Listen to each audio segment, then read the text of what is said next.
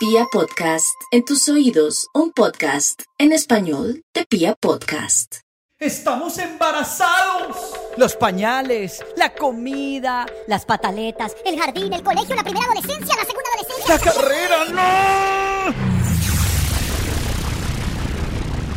Todo sobre el mundo de nuestros hijos y cómo lo hemos vivido en Descontrol Parental. Porque aunque no tenemos todo bajo control, disfrutamos ser papás.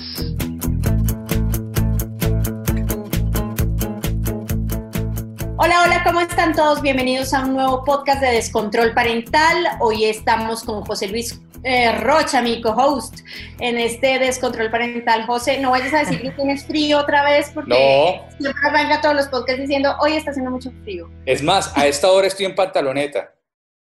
Ah, no nos muestres, no nos interesa. No, aunque ustedes no están viendo, pero así, nosotros sí estamos en cámara.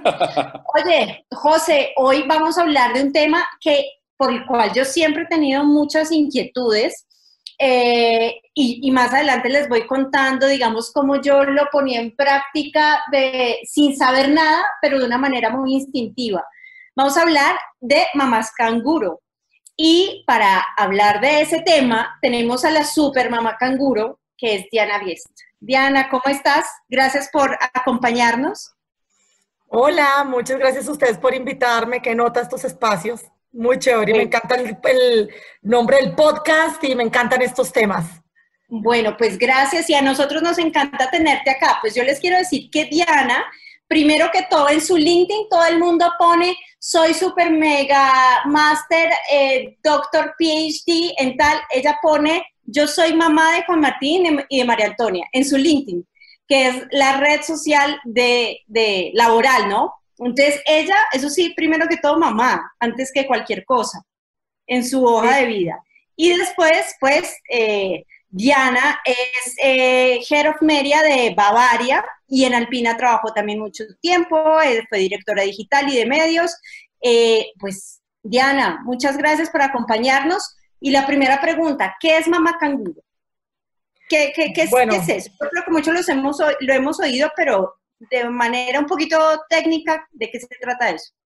Pues más que técnica, como tú dices, yo también soy mamá, no soy profesional de la salud, entonces lo cuento como es de la experiencia de, de, de ser mamá y lo que okay. aprendí como en mi proceso, ¿no?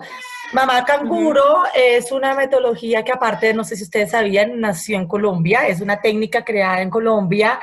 Eh, Hace uno, hace, hace San Juan de Dios, no estoy mal, ¿verdad? Sí, sí, en unos años, porque imagínense que empezó a haber una crisis de una cantidad de bebés que nacían eh, prematuros y no había, una, no había la cantidad de incubadoras en las UCIs neonatales suficientes para poder tener a cada bebecito en cada una de las incubadoras. Entonces, un doctor que en este momento se me olvida el nombre, pero seguramente ahorita lo recordaré, eh, se quedó mirando y dijo, esto, esto no tiene mucho sentido porque ya eran de a tres bebés en cada incubadora y eso podía traer otro tipo de riesgos, alguna eh, bacteria, algún tema eh, respiratorio o algo así. Y él se puso a analizar cómo hacía la, la exterogestación los canguros. Y es uh -huh. que los canguritos no se terminan de gestar dentro de la mamá, dentro de la panza, sino por fuera de la panza. Y él dijo, realmente estos niños, ¿qué necesitan? Necesitan tres cosas. Calor humano, calor de la mamá piel a piel, necesitan leche materna y necesitan mucho amor. Eso es lo que necesita un bebé para terminarse de desarrollar fuera de la barriga. Es lo único. Entonces, ¿qué pasa si tratamos de poner a estos bebés en el pecho de la mamá piel a piel, eso quiere decir la mamá sin camiseta, el bebé sin camiseta, sino literalmente contacto piel a piel, 24 horas, en el pecho donde el bebé tiene acceso inmediatamente a la lactancia materna y donde no hay un amor más fuerte que el vínculo que tiene una mamá. Y empezó uh -huh. a hacer el experimento y resultó que la mayoría de estos niños tenían una mejor evolución que incluso de los que estaban en, las, en, la, en, la, en la incubadora. Y ahí es donde nace, es, es impresionante. Y él empieza a, a, documentar esto y se vuelve un programa global, repito, a mucho orgullo, eh, que, na, eh, que, nació en Colombia, en muchos países lo, lo, lo, han estado aplicando, realmente ya se volvió un tema pues de, de del mundo, ¿no? Eh, hay países, en Colombia, por ejemplo, el, el, plan canguro ya se volvió un plan, ya no solamente es la mamá, esto que les cuento, sino que esto evolucionó a que ya dentro del sistema de salud existe algo que se llama Plan Canguro, que es un acompañamiento absolutamente como de un circuito de profesionales de la salud que empiezan a velar por el correcto desarrollo de estos bebés hasta que se nivelan a la edad que deberían tener si hubiesen nacido en el término, ¿no? Entonces, toda esta historia es como, era, para, era para como dibujarles un poquito de qué se trataba.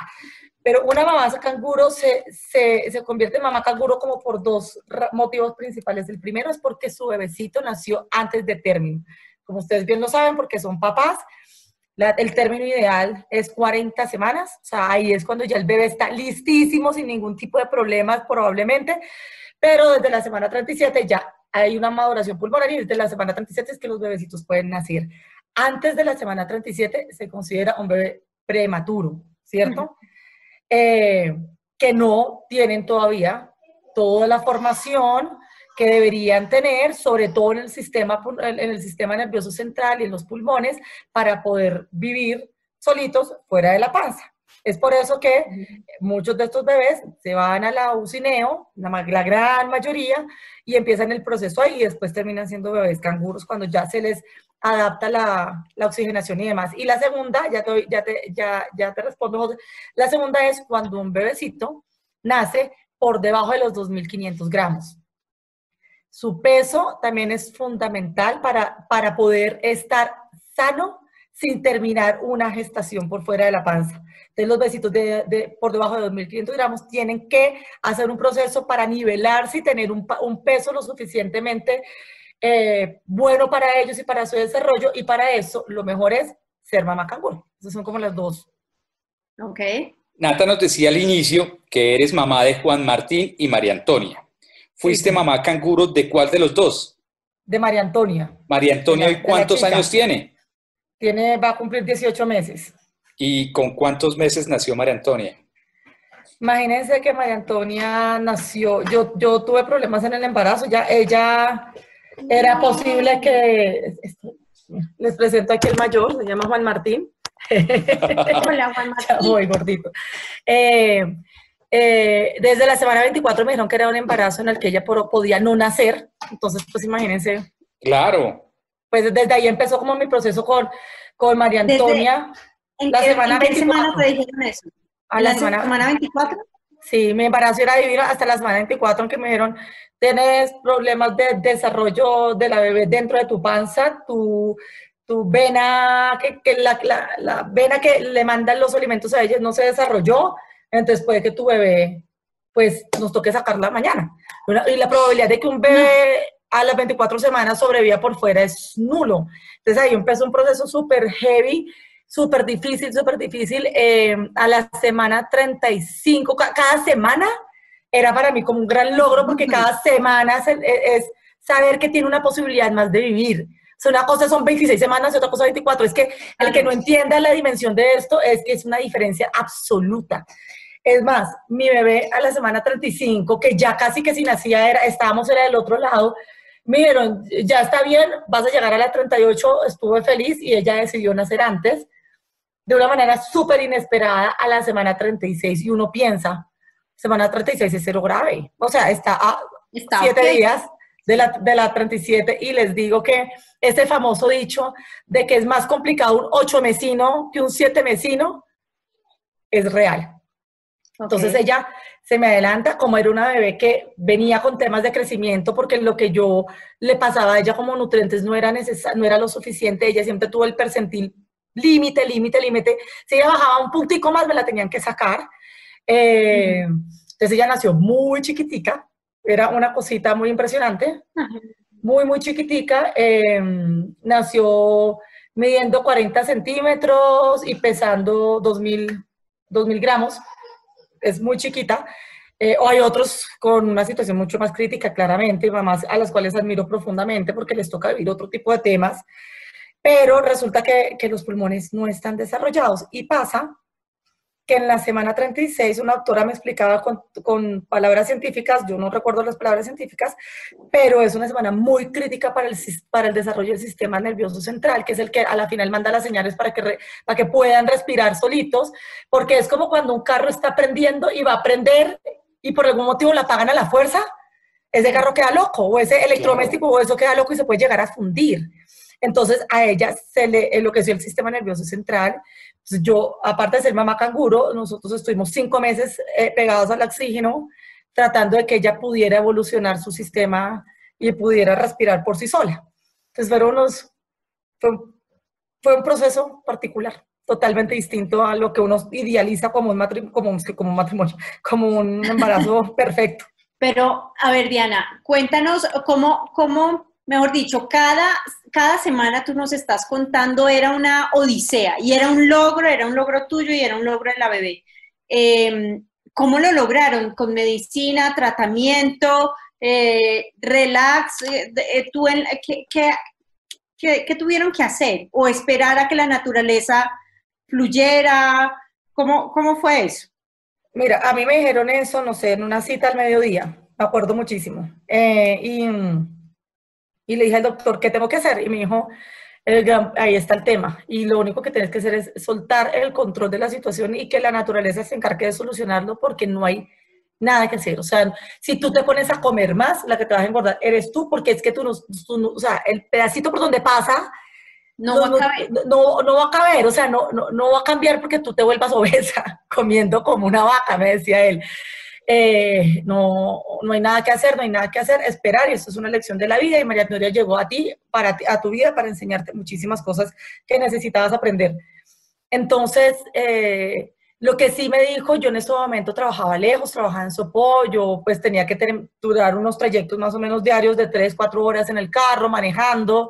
Me dijo, no quiero que vuelvas a manejar y que trates de lo que sí, lo que sí te puedo ayudar es que bajes la revolución, para que tú no quemes tantas calorías y tanta energía y que todo se concentre en llegar a la, o lo que más se puede en la panza, darle más calor eh, y demás. Entonces inmediatamente fui, hablé con mi jefe, le conté la situación, me apoyaron, no, no volví a manejar hasta, hasta, hasta la oficina, empecé a tomar un poco más de, de home office y en ese momento yo dije, el, el, el tema de partos tiene como dos corrientes, como, como la medicina tradicional y alternativa, por decirlo de alguna manera, el que quiere todo homeópata y, y natural o el que sea por la medicina pues tradicional.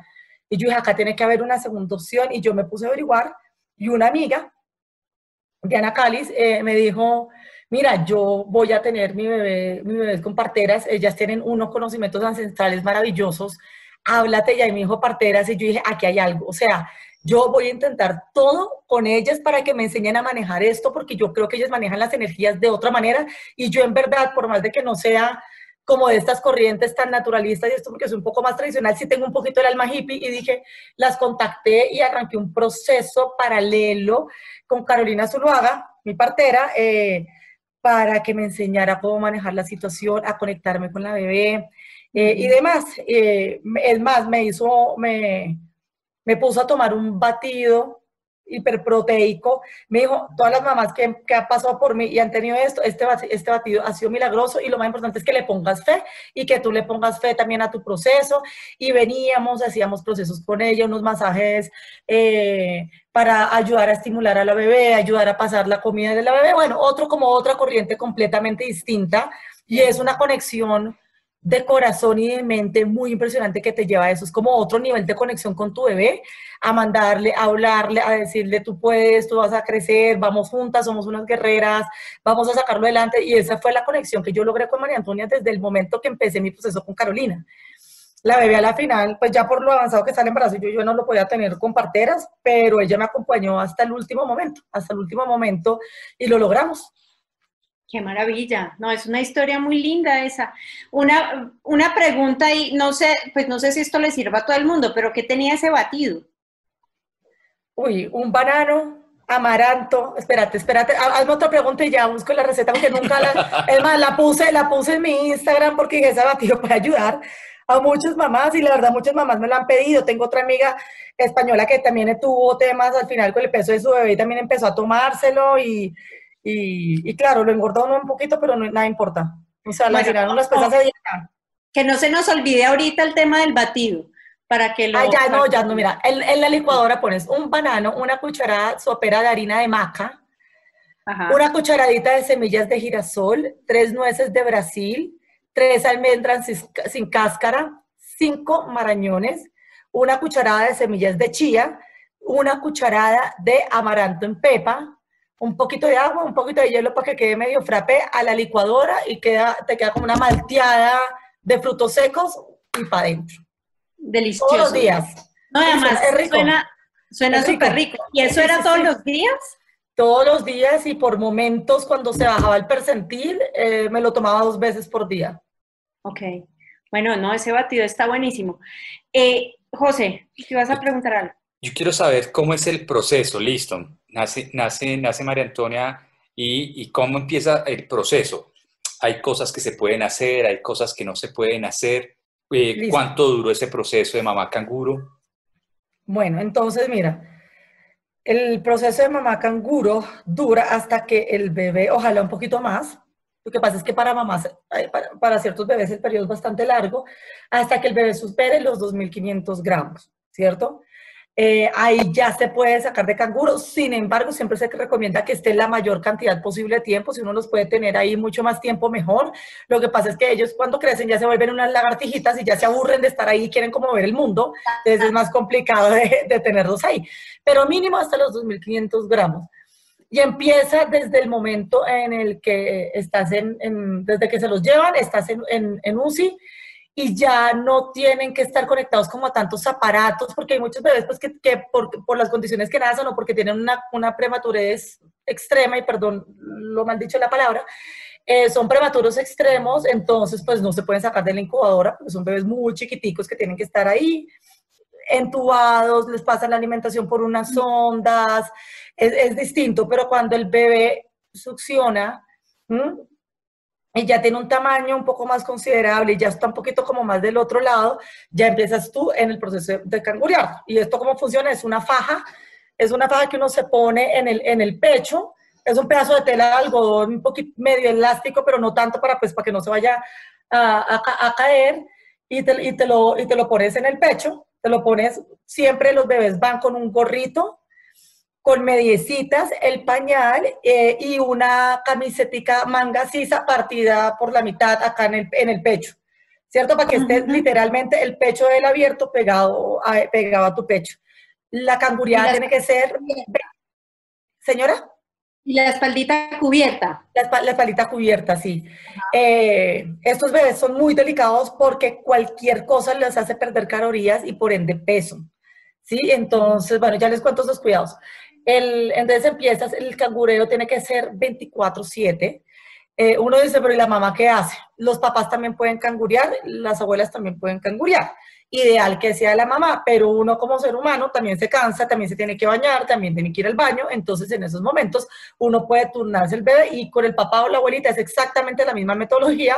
Claramente, si el bebé pide, pide teta, pues se lo tiene que pasar a la mamá porque ahí sí ni, pues ni modos. Eh, es 24/7, cuando están pegados a la cánula es, es complicado, cuando ya te mandan a la casa, te mandan con una bala de, de oxígeno grandísima, de dos, la cánula tiene dos metros de distancia, entonces realmente estás muy pegado a la cánula todo el tiempo, entonces solamente uno no tiene movilidad, tiene que dormir casi sentado para que el bebé no se vaya a caer, para que no se vaya a ahogar, para nada de esto, casi sentado con el bebé pegado al, al pecho. ¿Qué cuidados extras? Cero visitas, cero visitas claramente, eh, cero visitas con personas que pe- peor no tengan la vacuna de tosferina, eso sí es hiper prohibido, porque estos bebés, aparte que tienen oxígeno, es demasiado delicado cualquier tema de, de, respira- de- Respiratorio. de enfermedad respiratoria, claro. Eh, hay varios cuidados adicionales que uno debe tener. Lo que les decía ahorita es, ellos no pueden estar perdiendo calorías. Entonces, un cambio de pañal, imagínense, es un momento en el que pasas de calor extremo a frío y eso, tin, pérdida de calorías inmediata. Pérdida de calorías es igual a pérdida de peso. Entonces, cada vez que le vas a cambiar el pañal, hay que estarles, hay que vivir en ese momento, poner calentador para que el ambiente esté lo más cercano al calor humano que estaba sintiendo. Hay que calentarles el pañal en el calentador para que no se les ponga nada frío, nada frío encima. Eh, un tip que me pareció impresionante y que yo al comienzo me negué a hacerlo hasta que mi bebé, porque mi bebé, aparte de que nació chiquitica, empezó a bajar peso de una manera impresionante. eh, ya les cuento eso, pero, pero fue durísimo. Entonces yo me negaba porque entonces uno les compra que la crema para el cuerpo, entonces dependiendo de tus preferencias de marca, tú les compras la marca que quieres echarles y resulta que lo mejor que se les puede echar en la piel es eh, aceite de canola. Entonces uno los embadurna aceite de canola porque eso tiene una cantidad de vitaminas y, tiene una protección extra en la piel que hace que la pérdida de calorías sea menor. Entonces uno los embadurna siempre en aceite de canola, por ende uno siempre está lleno de grasa. Eh, ¿Qué más? Y esos son como los, como los tips principales. Los bebés no se pueden bañar, no se pueden bañar hasta después de los 3.000 gramos, porque la bañada, repito, es pérdida de calorías Pérdida de gigantesco calorías. para ellos. Entonces, para limpiarlos, cuando uno ya sienta como que, pues, que ya tiene que limpiar el bebé, es con pañitos de agua tibia, pero con el ambiente caliente y de una vez secarlos, echarles el aceite y volvérselos, y volvérselos a pegar. Yo he oído que pañitos de agua tibia con un poquito de manzanilla. No, eso nunca me lo dijeron. No, no.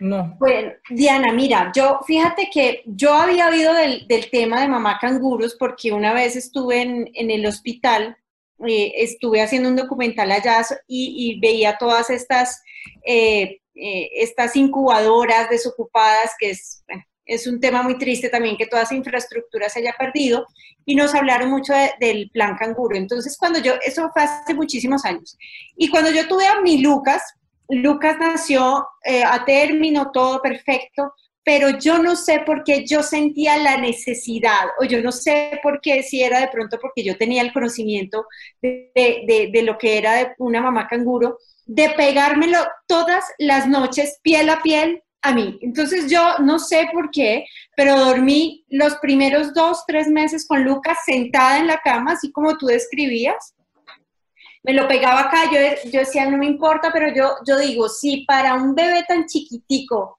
esto es tan importante y le sirve tanto, pues ¿por qué no le va a servir a un bebé pues que haya nacido a término? Tú sabes de, de algún tema relacionado que ya en el proceso, ya cuando sean bebés más grandecitos, ese contacto eh, de alguna manera pueda servir para todos los bebés, no solamente Para para, los todos, bebés para todos, para todos. Ese es, ese es el vínculo. Eh, Los bebés vienen sintiendo y escuchando el corazón y los latidos de la mamá y la voz de la mamá de una manera completamente distinta a cuando salen.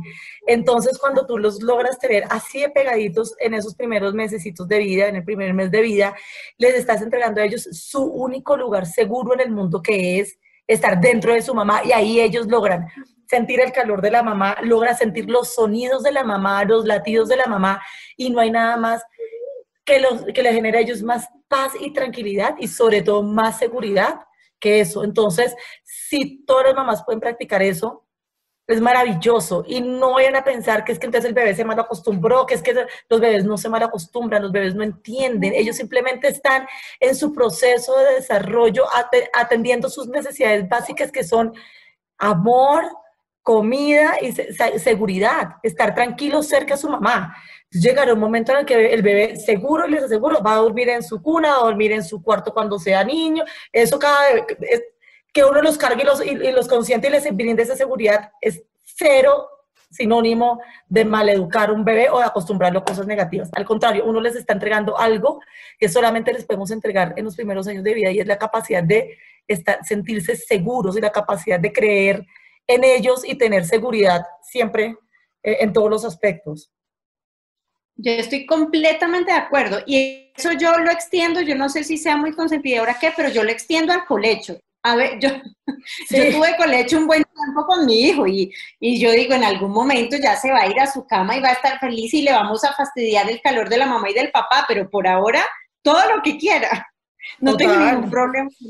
Sí, es súper respetable el que lo quiera hacer bien, el que no, no, pero no pensar que es que porque no, porque lo sacó al mes del cuarto, entonces es mejor cero. O sea, cualquier decisión es- es- está bien. Lo importante es saber que no se van a mal acostumbrar por darle seguridad y cariño y calorcito de mamá. Un- una consulta. En este tema de las mamás canguros, ¿cómo funciona la, la licencia de maternidad, ya que en Colombia es demasiado corta? Es distinta. Eh, te dan los días extras que, que si, si el bebé nace de 30 semanas, te dan esas 10 semanas extras de licencia, suponiendo que, entendiendo que, perdón, eh, que la, el término son los 40 semanas. Ok. Entonces tienes los de ley más las 10 semanas extras. ¿Mm? Perfecto. La de paternidad, no, y eso me parece durísimo y, y- y ojalá, y ojalá en algún momento de la vida esto cambie. Porque, miren, cuando estábamos en UCI, yo tuve que ir dos veces a UCI con la bebé, las dos veces estuve internada ya. Eh, UCI Neo, eh, conocí casos de papás, de, bebés que nacieron a la semana 26, ¿cierto? Eh, por ejemplo, el caso de unas gemelitas que terminé siendo yo amiga de los papás, que nacieron a la semana 26 y que fue muy duro porque las bebés tuvieron que hacerle ciertas operaciones. Hubo una bebé que estaban en la, estábamos en la Reina Sofía, a la bebé, por ejemplo, ahora las hermanitas se la tuvieron que llegar a la cardio infantil porque le tuvieron que hacer una operación en su corazón. Realmente se necesita de papá y mamá. Explíquenme una mamá sola cómo hace para estar en dos lugares al tiempo y para cargar esta tema emocional tan fuerte, este susto, este miedo. Es que el hecho de tú tener un bebé en, un cineo te llena de- del miedo más terrible que cualquier mamá puede tener y es el miedo a perderlo. Entonces, la mamá tiene una cantidad de semanas de licencia que está maravilloso y el papá los mismos ocho días. ¿Qué No, pasa? Que por la misma situación familiar, el papá tiene, se ve obligado a renunciar a su trabajo. Entonces, imagínense ustedes, papá, mamá, bebé nuevo, papá desempleado, para poder estar con sus bebés, o y en el caso que les cuento, yo no sé, no sé cuál es la situación económica de los papás y, y no es el caso, pero suponiendo el papá antes un día en la, en infantil, la mamá en la Reina Sofía, en la tarde cambiándose sin poderse ver, este peso emocional, este, este- esta tristeza por dentro, sin el trabajo del uno, o sea, realmente se vuelve una tragedia cuando debería ser, debería ser como una celebración a la vida y algo que en el, en el fondo estés mandándole es buena energía a los bebés para que salgan adelante, pero en realidad te termina descargando una cantidad de preocupaciones porque es que entonces el papá le tocó renunciar. Sea, entonces realmente es súper complicado y yo creo que nadie le ha puesto mucha atención a esto, o que realmente si alguien ha pasado algún proyecto de ley, pues lo ha visto súper chiquitico, pero es mucho, son muchos los bebés los que van a un cineo, son muchos los bebés los que nacen en estas condiciones. Sí. triste. Yo creo que ha- hay, en este momento hay un, hay un proyecto de ley, pero no habla precisamente de eso que tú dices. Cuando los, cuando los niños son prematuros, no se hace esa aclaración de que los papás puedan tomar más semanas. Yo creo que a la sociedad en general nos hace falta concientizarnos un poco más de que el trabajo del cuidado no es solo ni femenino ni de las mamás, es de la sociedad entera, empresa, Sí. Estado, familia. todos Es que es increíble, eso hace parte también de mi rayo. es que es de verdad es rayador, o sea. Pero bueno, Sí, sí, sí, no. Ahí necesitamos necesi- eh, esto, que, todo esto que nos está pasando en este momento de pandemia y demás nos haga caer en cuenta que los procesos de cuidado requieren de una, de una red de apoyo mucho más grande para, para las familias. Bueno, cuéntanos hoy cómo está María Antonia. Bueno, entonces María Antonia es una niña espectacular. El plan canguro, eh, tú arrancas y apenas sales de UCI, vas a plan canguro, inmediato. O sea, ya ya empieza un seguimiento súper fuerte, súper fuerte con los bebés, en paralelo al seguimiento normal del pediatra que uno tiene. Uno, uno normalmente tiene su pediatra pues de cabecera, al que uno los lleva cada mes cuando antes del primer año y demás. Y este es un, un, un, un programa paralelo en el que tienes un segundo pediatra que es un neonatólogo, que claramente es mucho más especializado en, en- en estos chiquitos y te hacen un acompañamiento increíble en- desde que el sí, en su proceso de crecimiento, eh, de que el bebé gane el peso, porque no, bueno, sí, como les decía ahorita, tú estás en la bucineo hasta que el bebé lo necesite, pero después sales a la casa, pero el bebé puede salir de 2.000 gramos y necesitas que llegue a los 2.500. Entonces, en ese proceso hay un acompañamiento especial, eh, todo el tema del manejo del oxígeno, la destetada del oxígeno, y empieza como todo este circuito, porque muchos bebés prematuros tienen otro tipo de problemas. Tienen, pueden llegar a tener, otros no. Por ejemplo, problemas de desprendimiento de la retina. Sí, entonces hay que detectárselos con mucho tiempo de anterioridad. Entonces, dentro de este circuito está el oftalmólogo que le hace, eh, el optómetra que le hace y el oftalmólogo que le hacen todo el, el, análisis de los ojitos para evitar que esto no tiene. Y si sí lo tiene, entonces hacerlo cirugía a tiempo, a tiempo la, temas de audición, temas de desarrollo psicomotriz. Eh, todo, todo, todo. Tema de, de, de la succión después de la masticada y demás. Y estos bebés tienen dos edades la edad cronológica y la edad corregida. La edad cronológica es los meses que tiene desde el momento en que nació. ¿Cierto? Entonces mi bebé siempre estuvo un mes por debajo, que la edad corregida es los meses que hubiese tenido si hubiese llegado a la semana 40. El plan canguro es hasta que el bebé llega al primer año de edad corregida. ¿Sí? Y ahí, porque ahí dice la ciencia que es el momento en el que ya se nivelan con los niños que de, su edad. ¿sí? Entonces, eh, María Antonia ya se graduó y va súper bien. Ya, ya va, súper bien. Yo sí veo que es un poquito más chiquita que los demás, pero en algún momento será grande. y ya, sí. ¿En qué momento tú te dejaste de preocupar? Bueno, no, uno nunca como mamá se deja de preocupar de la salud de los hijos, pero digamos que en el caso de una bebé prematura o de un bebé prematuro, pues hay una aprehensión, yo creo que más, más fuerte por, por, por su salud, por su desarrollo. ¿En qué momento tú te relajaste y dijiste, listo, ya, salimos de acá? Cuando chuleaste, ¿qué puntos? Neuro. Y es que el tema de tenerlos que llevar un neuropediatra es asustador, es, es, que ahí es donde está el centro del desarrollo. ¿Sabes? Entonces era, yo decía, fue puchica, acá puede que chiquitica esté, ella tuvo una cantidad de, que con ella nos pasó de todo. Neuro y, y, eco, porque ella también venía con un temita del corazón, entonces, mejor dicho, ahí yo decía, Dios mío, todo. Eh, como que me sentí tranquila cuando ella empezó a que su desarrollo psicometriz empezó a estar acorde un poquito a su edad, ¿sí? Porque ella casi no levantaba la cabecita, entonces me tocó hacerle un pocotón de terapias durante muchos meses aquí en la casa. Unas terapias intensas, después unas terapias más cortas, hasta que ya la neuro me dijo, ya no necesitas más terapias, tu bebé ya, ya está en el nivel. Y ya cuando los del corazón me dijeron, eh, eh, el tema del corazón de María Antonia no, no representa ningún riesgo para la salud de ella, ni ahora ni nunca en esos dos momentos dije, el resto de cosas ya vendrán por añadidura, que aprenda a hablar va a venir por añadidura, que, que dé los primeros pasos a los 14 meses o a los 18, va a aprender a caminar. Si su sistema neurológico está perfecto, ella va a aprender el resto de las cosas en su debido tiempo, como todos los bebés. Ajá. Ay, bueno, pues Diana, todas estas historias y todo lo que nos cuentas nos, nos alegra mucho el corazón porque es una historia como de, etapas superadas y de puntos chuleados y de satisfacciones a pesar de todos los, de todo lo que significa, porque solamente los que nos oyen y son papás eh, saben lo que significa la vida de un hijo y, y, su salud y su desarrollo y que ellos estén bien y que no, no les duele ni una uña. Entonces, saber todo eso y saber que María Antonia está perfecta y todo ese proceso de mamá canguro que tú tuviste, yo creo que le da luces también a muchas mamás para que, para que también lo hagan, para que se animen a hacerlo, incluso las que, como yo, tuvimos a nuestros hijos a, tiempo, pero decidimos tenerlos en el pecho unos meses, eh, por, por, una, por un tiempo, por una época. Y bueno, Diana, eh, esperamos tener, tenerte por acá otra vez de nuevo y que hablemos de otras cosas de maternidad.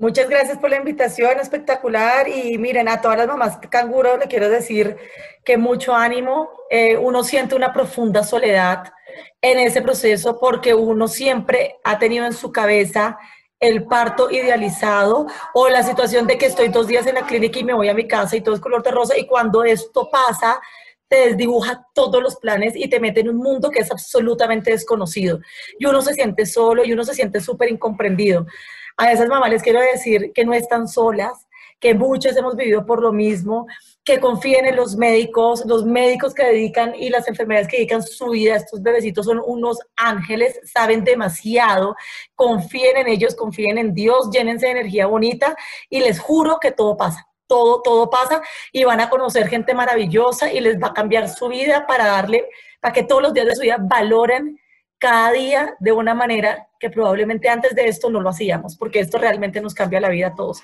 a todos en la familia.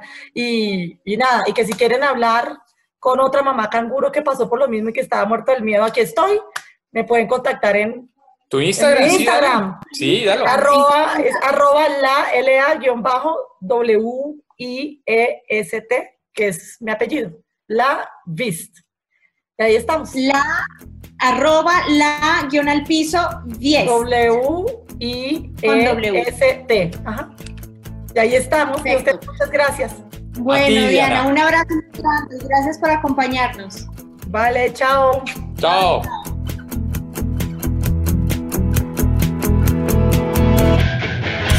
Descontrol parental. Porque aunque no tenemos todo bajo control, disfrutamos ser papás.